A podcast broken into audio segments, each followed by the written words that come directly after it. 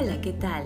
Mi nombre es Lorena Bonilla y bienvenidos a Positivamente, un espacio lleno de buena vibra y energía positiva.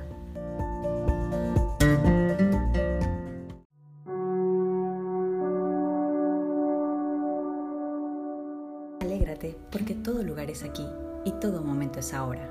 Buda. Hoy vamos a hablar sobre las cuatro leyes espirituales de la India.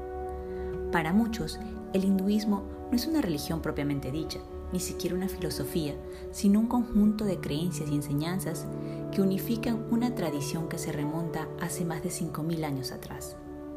Es así como en la India enseñan las cuatro leyes básicas de la espiritualidad, que son enseñanzas básicas para el día a día. Según esta corriente, nada ocurre por casualidad, ni nada es por accidente, sino que todo lo que llega a nuestras vidas, cada situación por la que pasamos, tiene un propósito, aunque a veces no lo comprendamos. Veamos cuáles son estas cuatro leyes.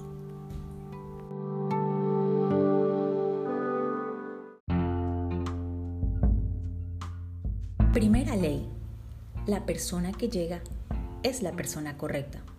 Con este mantra se nos indica que nadie llega a nuestras vidas por casualidad, sino que cada una de las personas que pasan por nuestras vidas e interactúan con nosotros están ahí para enseñarnos algo. Cada ser que se cruce en nuestras vidas tiene un propósito. Segunda ley, lo que sucede es la única cosa que podría haber sucedido. Nada, absolutamente nada de lo que aparece en nuestras vidas podría haber sido de otra forma.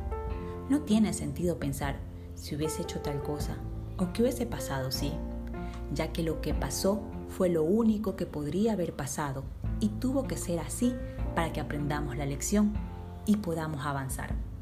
Todas y cada una de las situaciones que nos suceden son perfectas, aunque nuestra mente se resista a aceptarlo.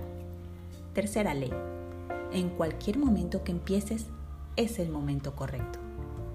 Todo empieza en el momento adecuado, ni antes ni después. Cuando estamos preparados para que algo comience en nuestras vidas, es cuando empezará. No lo olvides, ni antes ni después. Cuarta y última ley. Cuando algo termina, termina. Si algo terminó en nuestras vidas, es para nuestra evolución. Por lo tanto, es mejor dejarlo, seguir adelante e integrar esa experiencia en nuestro camino.